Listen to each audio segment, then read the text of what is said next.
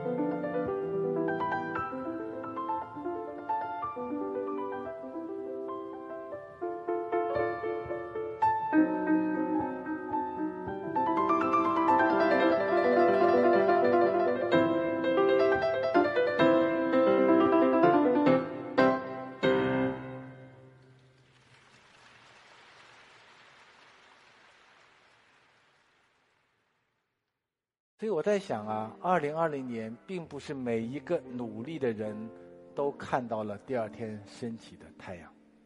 有多少像张晶这样的同学，公司濒临倒闭，下班以后开出租车给员工发工资，但仍然无法避免公司关门的境遇。待业在家干嘛呢？小猫问他，继续想下一个创业的项目，希望明年年终秀。能看到张晶同学创业，能够新的公司能够开张。这个人叫吴晓波啊，他平时长得也不是这样的。我今年做了好多场的直播了。第一场直播是在二月十六号，还挺早的啊。那时候，那时候就发觉说，整个产业企业已经彻底被冻结掉了。所以当时呢，我跟我们团队说说这样吧，我们都在家里办公。大家看的是我在我在家里的书房里面，然后呢，呃，我们把我们八九年新商学里的一些课程，特别给中小企业啊、管理啊的有有关的课程打一个包，叫做“加油老板”课程包。然后呢，通过直播的方式免费送给中国的中小企业。我们当时做了六七场直播，全国有八万多家的中小企业领了这个加油包。我也不知道对他们有没有帮助啊。我在想，我们作为知识内容的供应者，希望能够尽自己的一份心力。然后到了四五月份的时候呢，突然发觉说带货直播非常火爆，啊，然后我们有一个叫新国货的一个一个组织啊，叫新疆人新国货的一个促进会。我们说我们要为那些好的新国货，看看能不能通过直播的方式为他们带带货。所以在六月二十九号做了这场直播，在这里要非常的感谢淘宝，淘宝那一天啊。给了我八百多万的流量，是那一天全中国互联网的第二流量，第二多的一个流量。然后呢，我卖了二十多款货，我从晚上七点卖起，卖到十二点半。我卖到十二点的时候，我已经完全扛不住了。一个人对这个镜头不断的、不断的讲，讲到十二点的时候，我已经躺在那个床，躺在那个办公椅上了，已经完全扛不住了。结果呢，其中有一块奶粉，各位同学。八百多万的人次的观看流量，我本事很大，那罐奶粉啊，只卖到了十五罐，然后我就成了那个月的笑话。到了七月份的时候，我就写了一篇文章，叫做《十五罐》，来检讨说自己做错了件什么事情。我这一生经过很多的演播室，上过很多的舞台，我想绝大多数我都忘记了。甚至今天晚上这么一个绚烂的舞台，我想可能若干年后我也会忘记的。但是我这一生很难忘记六月二十九号那个喧嚣热闹、让我焦头烂额、狼狈不堪的一个直播间，我很难忘记。但是今天你问我说吴晓波，你后悔吗？其实我挺不后悔的，因为我觉得我在二零二零年，兄弟我曾经勇敢过一把。什么是勇敢呢？两千多年前，苏格拉底在爱琴海海边讨论人为什么要活着的时候，在苏格拉底对话中，他就研究跟他的同伴讨论过什么叫做勇敢。从苏格拉底以后，人类各国的思想家、军事家、哲学家、企业家都在问什么是勇敢。叔本华说。勇敢就是一种坚韧，它是我们具有任何形式的自我否定和自我战胜的能力。马克吐温说，勇敢并非没有恐惧，而是要能够战胜恐惧。一个美国的海军上将哈尔西说，世界上没有伟大的人，只有普通人迎接的巨大挑战。我在想，我刚才讲到的所有的勇敢者，从梁建章到姚吉庆，到张一丹，到。邢伟杰到张晶，到今天站在台上的我，我们都是一些普通人，跟在今天来到现场的我们所有的嘉宾同学和正在看直播的所有同学一样，我们都是普通人。无非呢是在二零二零年，我们这些普通的人用自己的勇气迎接了一场猝不及防的挑战，然后呢，让我们具备了勇敢的心，所以。在今天这样的即将告别二零二零年的最后的二十多小时的时刻，我们用三秒钟的时间来问自己一个问题，就是在这个让人诅咒的、难忘的二零二零年，你有没有做过一件让你不是丢脸、陌生的事情？如果没有啊，各位同学，这一年你真的就是白过了。勇敢者有他的几个特征，第一呢，他走出了舒适区。进入到了一个完全陌生的场景和空空间中，来挑战自己的命运。第二呢，他坚持专业主义，勇敢啊，不是鲁莽。苏格拉底在两千多年前就讨论什么叫做勇敢，啊，他最大的问题就是勇敢就是当你内心产生恐惧的时候，你通过理性的力量去战胜它。所以，坚持专业主义是在二零二零年。那些获得成功或者小有成就的勇敢者，他们共同的特征。第三点，就姚奇信在他讲到的，就是我们尝试了新的工具。我们今天非常感谢很多中国的互联网公司在非常艰难的二零二零年提供了很多新的工具给到我们，很多数据化的工具，很多交互协同工作的工具，能够帮助我们完成全新的尝试。所以在二零二零年，没有新的思维突破，就没有勇敢的支点；没有新的数字工具，就没有勇敢的资格。所以，勇敢本身还是是一个理性化的行动和理性化的行为。因为有那么多的普普通通的勇敢者，所以到今天，二零二零年即将结束的时候。我们看到咱们国家交出了一份挺好的中国答卷，这个是国际经合组织最近预测的2020年全球十大经济体的数据，各位看到没有？全球十大经济体唯一保持增长的是哪个国家？中国。为这个国家，我们需要，也为我们自己一点掌声，太不容易了。我们是最早被推进泥潭的一个国家，但是今天，各位你们想，在二零二零年十二月三十号，你打开这个世界地图，还允许四到五千人聚在这个空间里的地方，你们还有吗？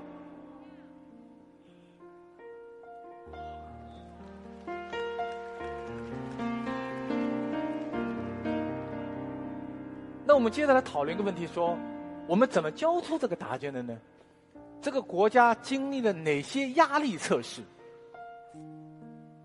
我觉得我们在二零二年看到的中国经济的第一个能力叫做互联网基建能力。一月二十三号武汉封城，二月七号十五天以后，阿里钉钉就发布了全球的第一个健康码。浙江省杭州市余杭区的人民有了这张健康码，就可以在余杭区自由行走。到二月十四号的时候，浙江全境可以用健康码。二月底的时候，曾经有一个美国 CNN 记者跑到中国来做调研，大家看到这个截图，他就很惊奇，说中国出现了一个叫 Golden Ticket，叫黄金通行证。到了三月二十五号，西藏。上线健康码，中国大陆内地三十一个省区健康码全面覆盖。感谢互联网公司给我们提供了一个全新的产品。但你们在想啊，我们讲互联网的基建能力，它提供的是一种应用工具，对不对？但一个健康码的应用工具的底层是什么呢？是需要这个地区、这个省。这个全国的相关大数据是能够被打通的，所以这个工作是你马上开始做肯定完不成。全中国的第一个省级的大数据中心、大数据局是在二零一四年成立的。你们猜是哪个省？不是广东，不是浙江，不是江苏，不是上海，不是北京，是最偏远的贵州省。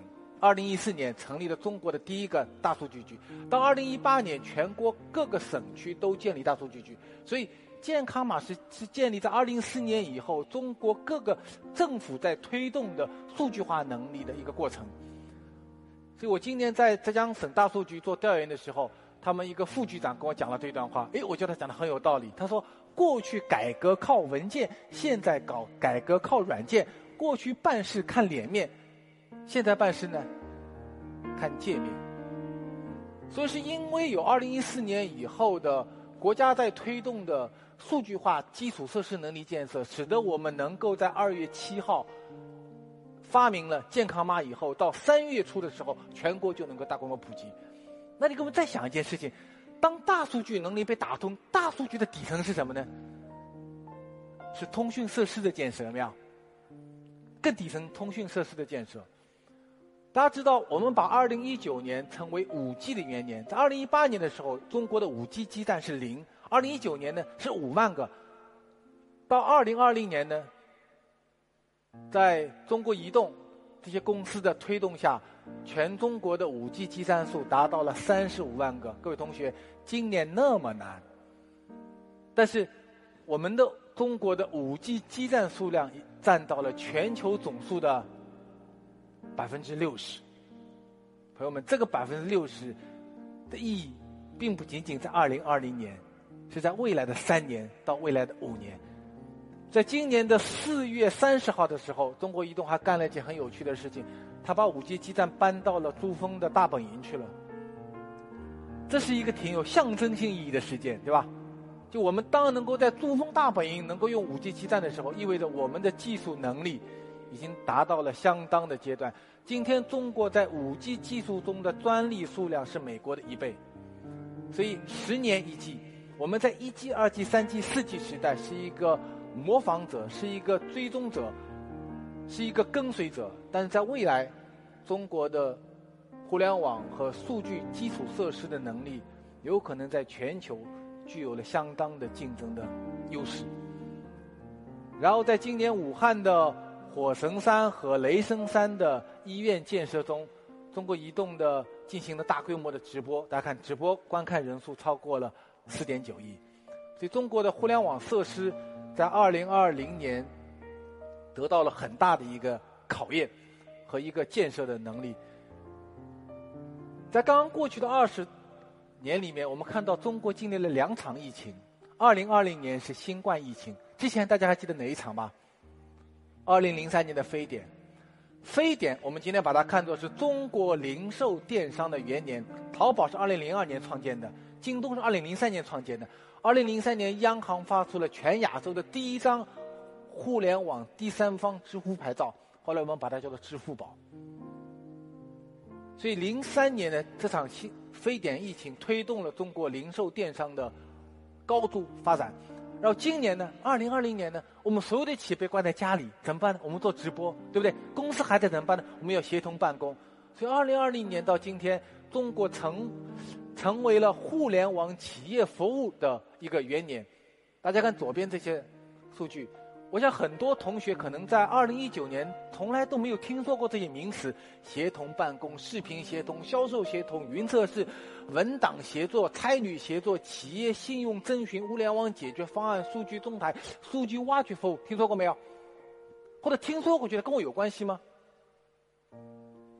但是二零二零年呢，新冠疫情把我们逼到了一个死角，我们必须要用这些工具才能够让我们的公司。能够正常的运转，于是呢，出现了一堆这样的应用型的公司、应用型的企业。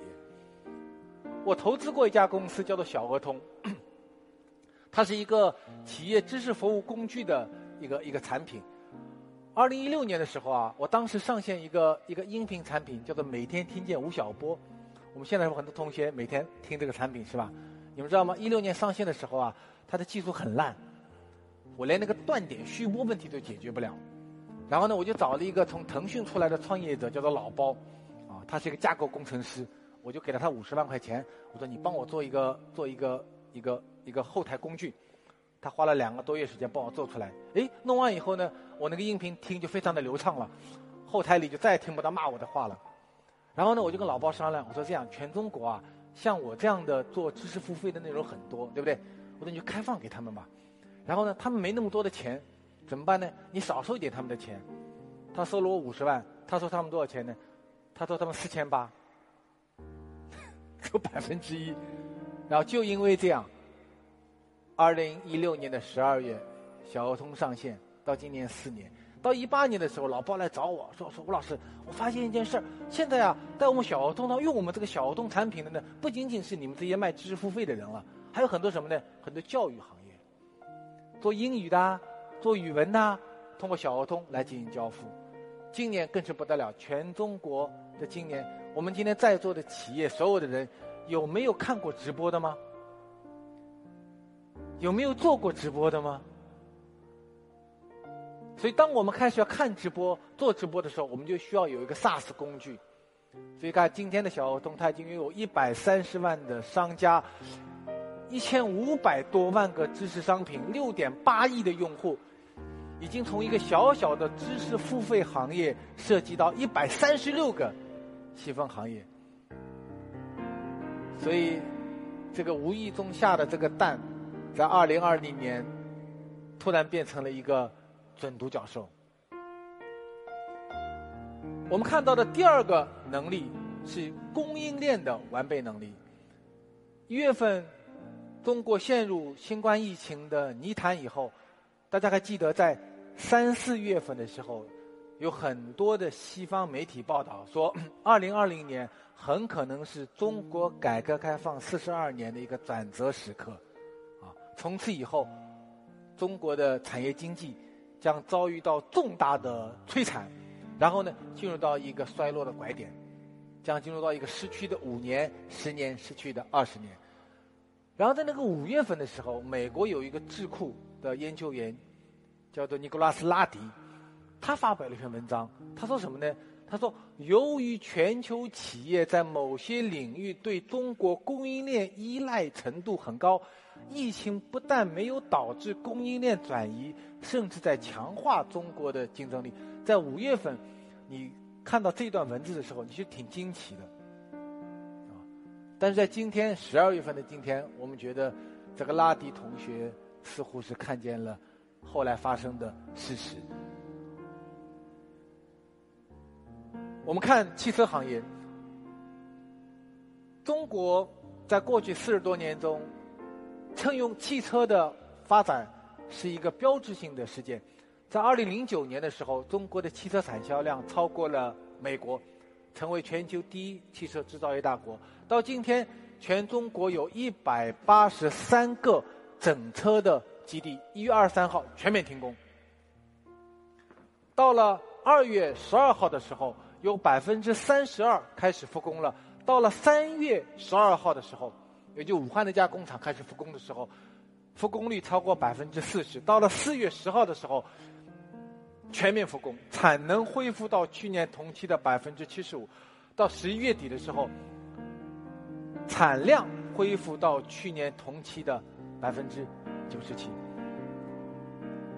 我前面讲了一辆轿车有一万一千个零部件，缺一个零部件，这辆车下不了生产线。所以，整车能力的全面的复苏，意味着供应链能力的全面的复苏。我今年七八月份时候到华南地区做调研，我到东莞、佛山、中山去做调研的时候，他们跟我讲了这些话，说我们最近啊接到了一些从印度、越南、柬埔寨和印尼的纺织服装和小家电的回流订单。我们之前很多服装工厂。小家电工厂到越南去，到印尼去有没有？今年呢，东南亚地区同样遭到了很大的一个挫折，所以呢，订单开始回流。二零二零年，中国的商品出口是过去创造了过去三十五年的一个新高，所以在遭到巨大压迫和压力的情景下，中国的四十多年所建设的供应链能力，在今年。经受了一次非常严重的一个考验。第三个能力呢是国民内需能力。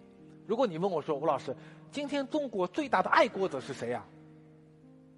我觉得是三类人：第一是网上的那些喷子们，啊，他们天天在爱国；第二呢是那些在二零二零年敢于投资的人；第三呢是在二零二零年敢于消费的人。我们在座的各位大概都属于第二类人和第三类人，因为我们在二零二年敢于投资，因为我们在二年敢于消费，所以今年的中国经济仍然能够在如此危险的情景下保持它的复苏和它的成长。我去上海到一家酒店集团做调研，华住集团，它是全球第九大的连锁酒店集团，中国最大的连锁经济型呃连锁集团，它有七千个酒店。他们给我提供了一个独家数据，你们看这个数据图，上面那根线是二零一九年的数据线，下面那根线黄线是二零二零年的数据线，在二月份的时候怎么样？断崖式陡涨下滑，然后呢，慢慢到了四月份以后开始复苏，到九月份的时候，到二零零九月份的时候，中国经济型酒店的入住率完成了一次对二零一九年的穿越。然后就问他们，我说：“那么谁在出去住这些酒店呢？”大家看左边这个数据，两类人，一类叫度假的，一类呢叫做商旅的。商旅的人数远远超过度假的人数，所以是经济的复苏。首先是经济的复苏，带动了经济型酒店行业的一个复苏。看汽车的消费，二零零三年的时候。新非典爆发那一年啊，汽车行业出现了一个报复性的增长。二零零三年，全中国的汽车销量居然同比增长了百分之七十五点三。为什么呢？因为大家都很害怕，对不对？不敢挤地铁，怎么样呢？咱买一辆车吧，哇，一下子销售量就起来了。大家看今年的数据，前三季度哪儿去不了，是吧？汽车工厂停工，4S 店关门。但是如果你看，二季度以后的数据，二零二零年二季度、三季度、四季度跟去年同期相比，增加了百分之十二点三。朋友们，对一个汽车行业，销售增长十二点三是一个非常可观的数据。我今年去了三家汽车公司，我去了长春、去了武汉、去了广州，到三家汽车工厂去做调研。同样是汽车销售的复苏。二零二零年跟二零零三年相比，还是很大的不同的，对，发生了很多新的一些变化。我到广，我到广汽，广汽丰田，我到广汽丰田去做调研，啊，他们跟我说，他们今年做了一辆车，叫做威兰达，是疫情期间推的车，啊，疫情爆发，他们觉得挺倒霉的，是吧？还推什么新车呢？结果这辆车今年卖的很好。我去的时候，他们整个生产线都已经饱和了。再再做一条新的一个一条一条一个工厂要卖这辆车，做对了哪些事儿呢？我觉得广汽丰田做对的事儿，可能也是今天全中国在二零二二年卖的比较好的那些汽车品牌和汽车工厂共同做对的事情。第一件事情，数字化营销。广汽丰田在为了威兰达做了两百多场的直播。姚继青能够在网上卖床垫，他们为什么不能在网上卖卖汽车呢？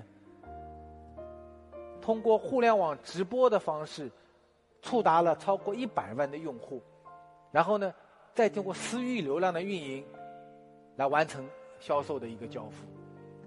所以，一个卖的非常重的产品的公司，在今年也被迫通过数字化营销的方式，来改变过往的营销和推广模型。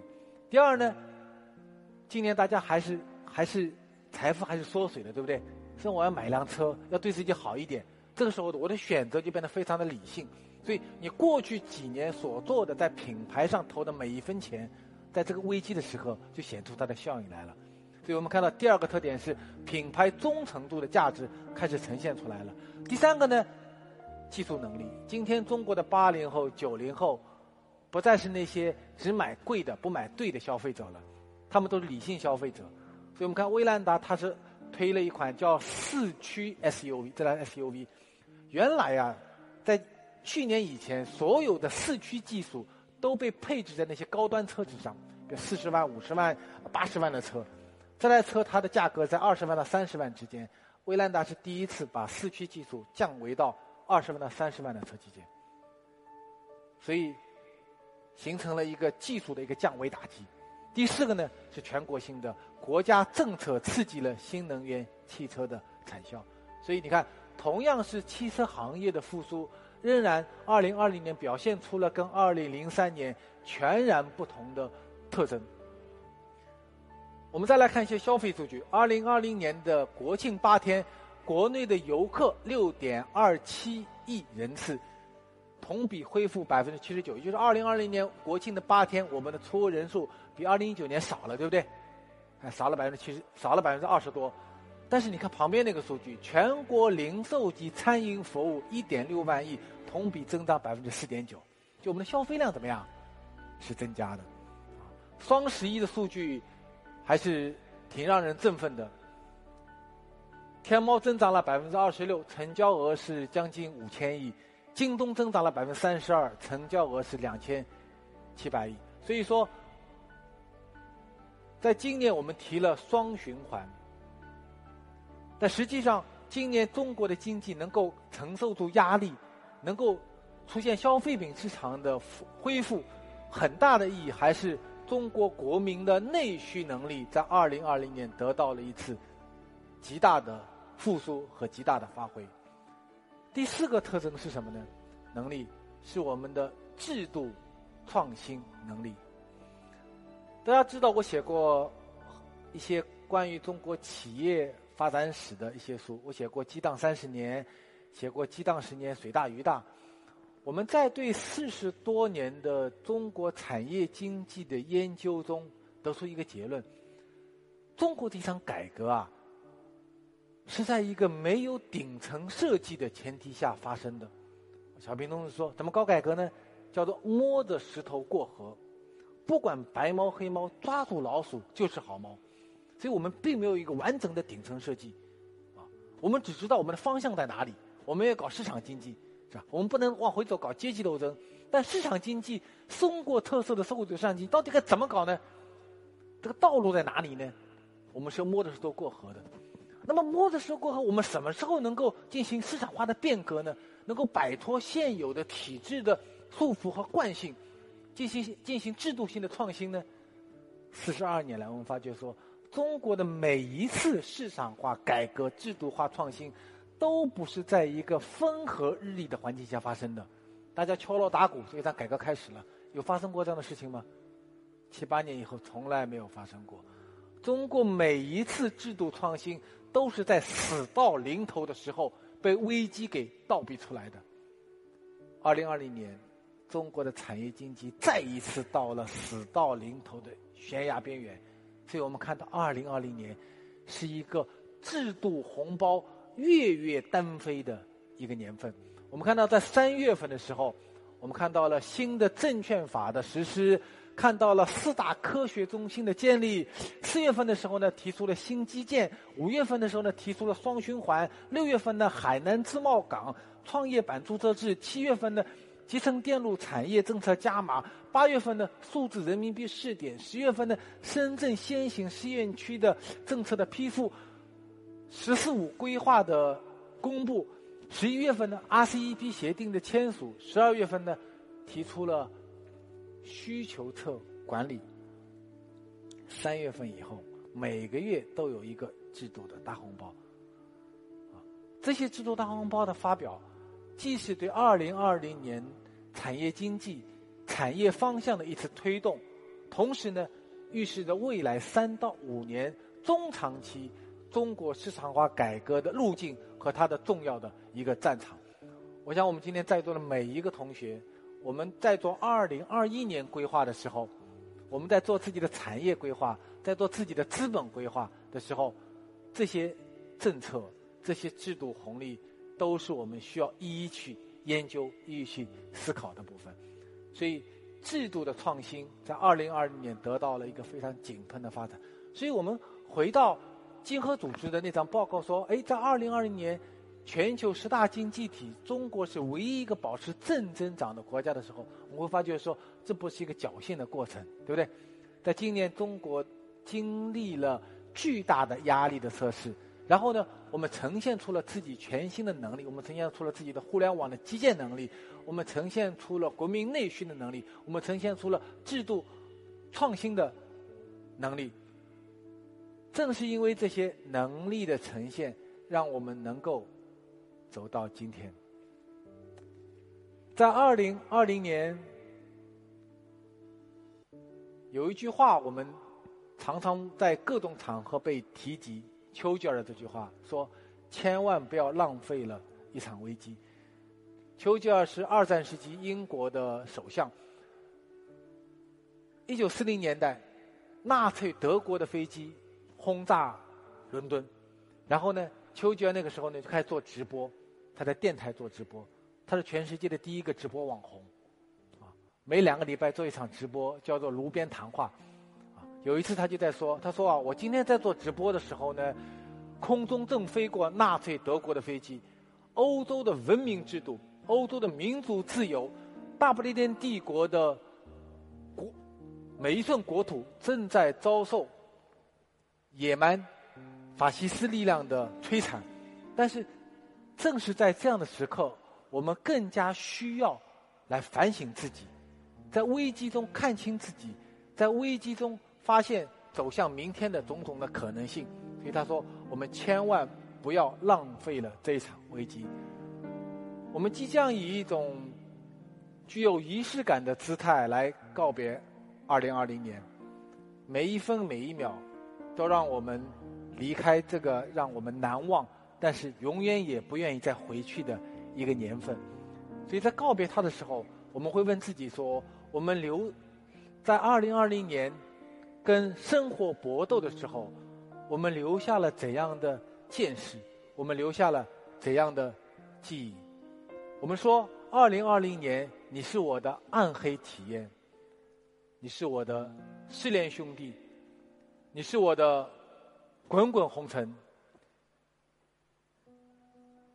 你是我山穷水尽后的那一道柳暗花明。上半场演讲结束了，谢谢大家。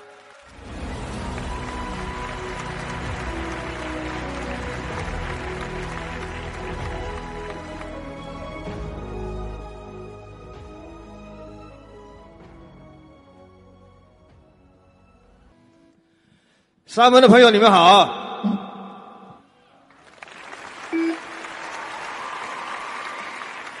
能不能让我感受一下你们的热情啊？差点，有点不够，再来吧！耶！这里有多少是我粉丝啊？有没有？感谢感谢啊！那，今天天气有点冷啊，给你们热一下好不好？好，来吧，这个歌曲你们一定会唱。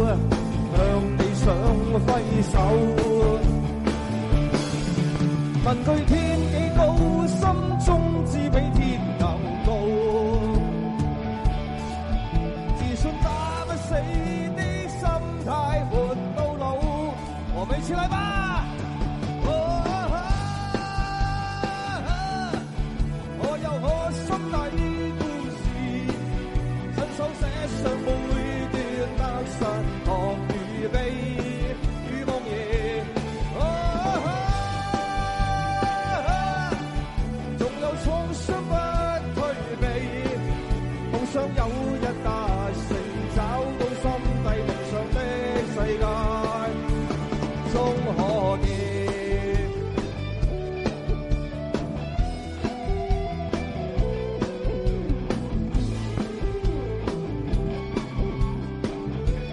我们的吉他手汪老师。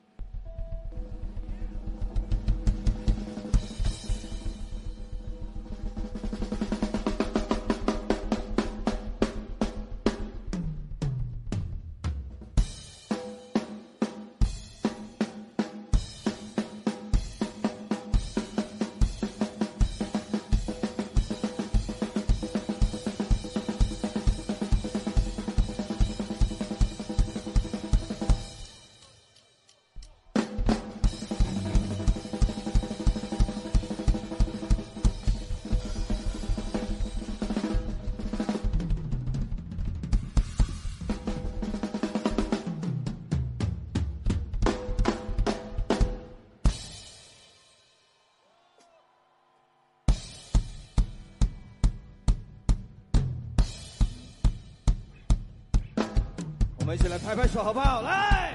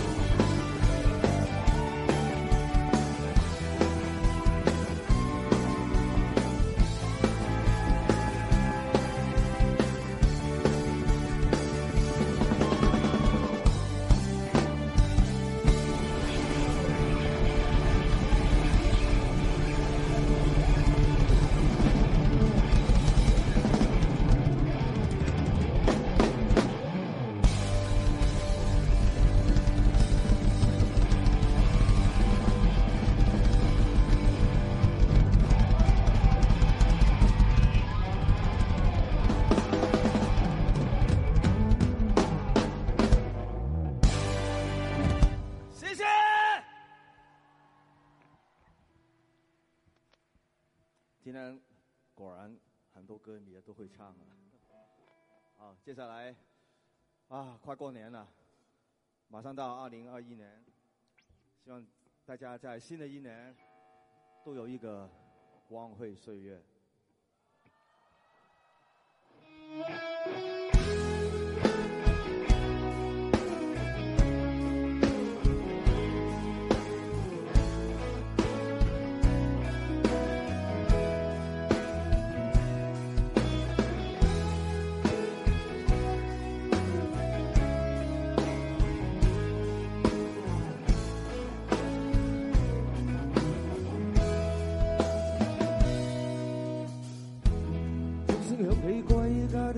信号，一生命里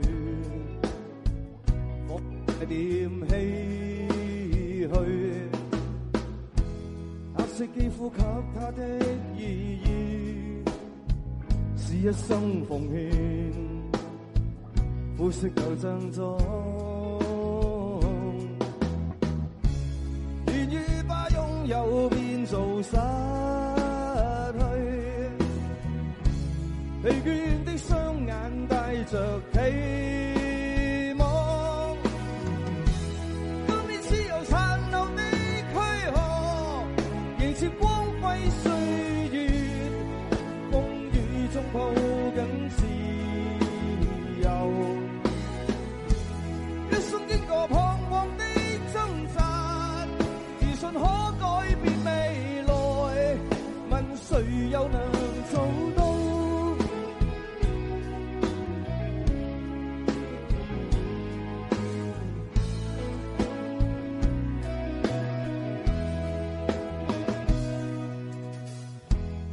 過不分肤色的界限，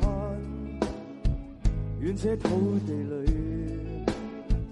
不分你我高低，繽紛色彩閃出的美麗，是因它沒有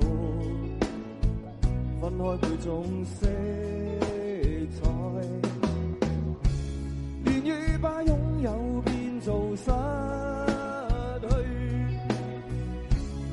疲倦的双眼带着疲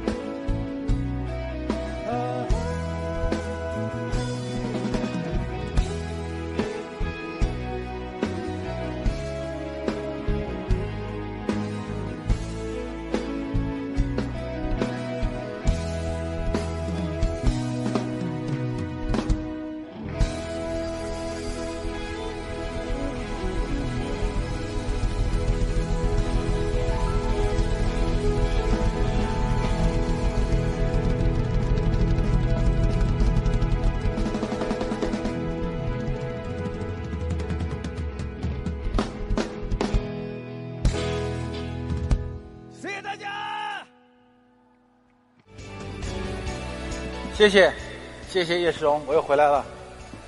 这个搞年终秀，现在想想确实有很多的福利，这个能够每年换一些新衣服。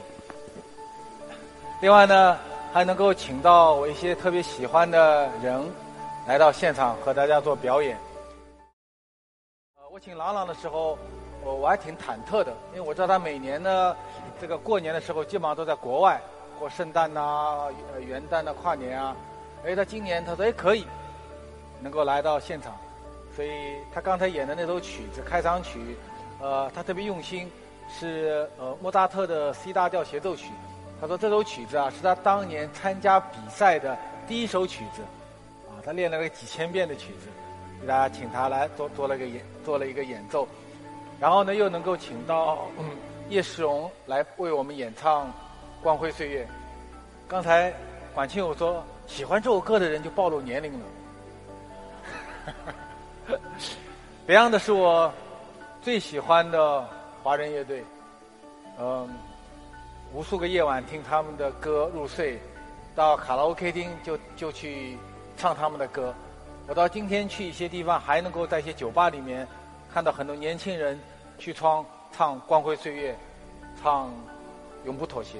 对，感谢叶世荣，感谢天上的黄家驹。